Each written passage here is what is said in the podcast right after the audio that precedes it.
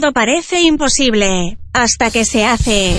Conoce lo que se está haciendo en Uruguay en un nuevo contacto imposible.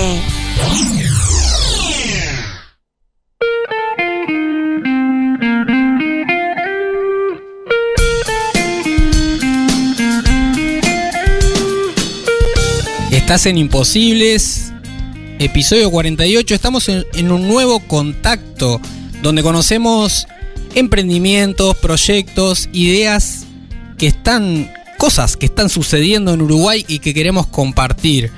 Hablamos hoy con Melissa Divot, a quien recibimos cofundadora de IDEA, Instituto de Educación Artística. Y ahora nos va a contar un poquito. ¿Cómo estás, Melissa? Muy bien. Un gusto recibirte por acá en Imposibles.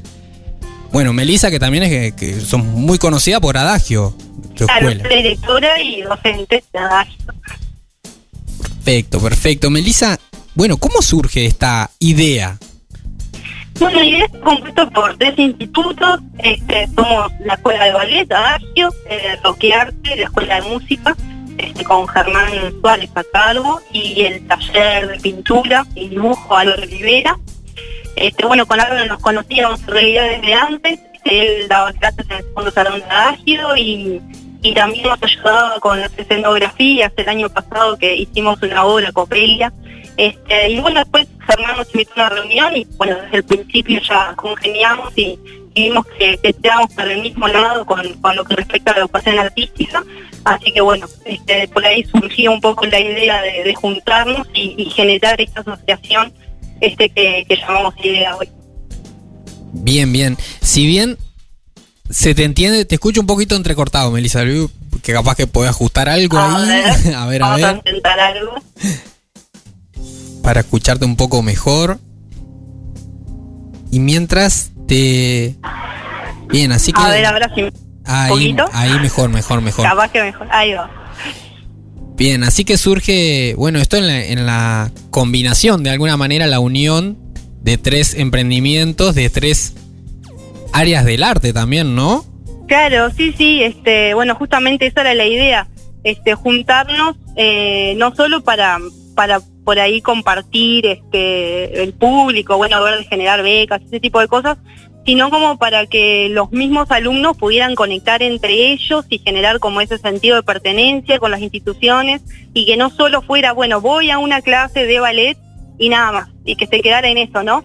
Este, como tener una óptica un poco más global, este, la educación integral en arte, ¿no? Que puedan ver también las otras caras de la moneda y, bueno, y compartir también, obviamente, de, de- de instancias que nos enriquezcan a todos, ¿no? A todos los alumnos de las diferentes instituciones. Divina, divina iniciativa. Hoy venimos hablando sobre valores y de alguna manera escucho acá como cosas de esas, ¿no? ¿Qué, valores sostienen esta gran idea? Y bueno, por un lado estaba el compromiso de- de- del tema de la formalización de la educación artística, o sea, nos tomamos muy en serio la parte educativa, pero también este de fortalecer el- el entramado cultural en la región, o sea, colaborar con eso también, que no se quede solo en la clase, este, sino que podamos generar también instancias de compartir con el resto de la población lo que trabajamos acá y lo que tanto nos gusta, que, que es justamente hacer arte, ¿no? Este, que no se quede solo en eso de, bueno, mando a la niña y, y se entretiene un rato. No, no. Acá estamos generando algo que, que aporte realmente a nivel cultural, o por lo menos esa es la idea, ¿no? Genial, genial. Me encantó, me encantó. Idea.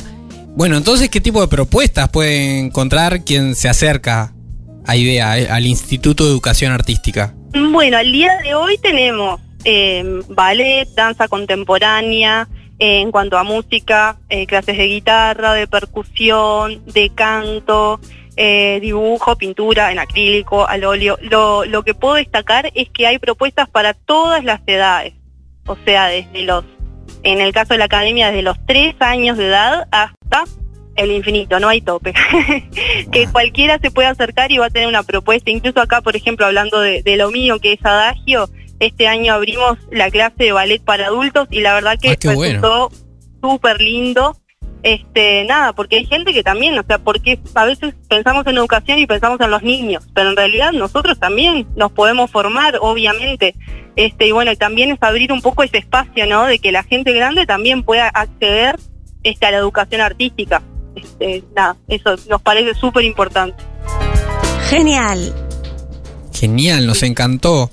Sí, súper importante. Seguimos eh, en desarrollo y aprendiendo toda la vida, ¿no? Entonces. Claro, ni que hablar por eso. Viste que a veces acá, y más en el interior, se nota más capaz esta falta. Y bueno, está bueno saber que no, que no hay, no hay un límite de edad, que en cualquier momento podemos hacerlo y no, no tener esa vergüenza o reparo en, en querer acercarse, preguntar y, y, bueno, y tirarse a aprender cosas nuevas siempre, ¿no? No hay un límite de edad para eso. ¿Qué más? ¿Qué más? Hay, hay incluso fotos ahí que lo, que lo comprueban. Y hablando de fotos, eh, bueno, ya están eh, muy presentes en redes. ¿Cómo puede conectarse la gente con ustedes y conocer más sobre IDEA? Bueno, tenemos una página en Instagram, en Facebook, eh, lo pueden buscar como Institutos de Educación Artística o idea.uy. Este, ahí mismo a través de esa página van a poder acceder a las tres páginas de los diferentes institutos también.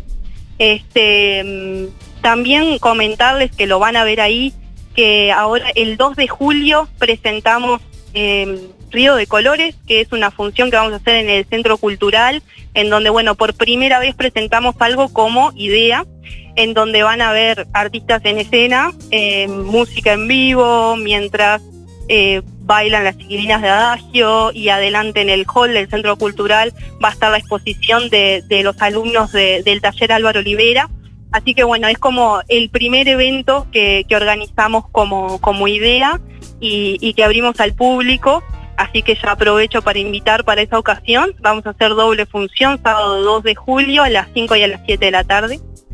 Y Bien. bueno, eso, eh, para ponerse en contacto a través de las redes y si no, puedo dejar un número por si alguien quiere Sí. comunicarse. Sí, por favor. este 099 29 92 47.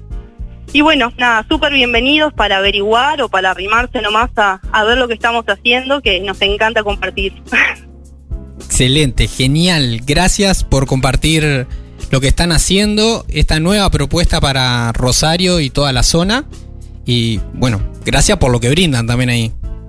Bueno, muchas gracias a ustedes por, por contactarse y bueno, esperemos que, que esto sea este, el, el principio nada más. Sin duda, sin duda. Melissa de Idea eh, estuvo en Imposibles, gracias. Haz clic en el botón para no perderte nada y compartí este programa con tus contactos. Imposibles es una producción de Rosario FM. Creación y conducción, Javier Filiuti y Eduardo Hernández. Arte y diseño, Ecocomunicaciones. Edición y mezcla, Rodrigo Amado y Eduardo Hernández.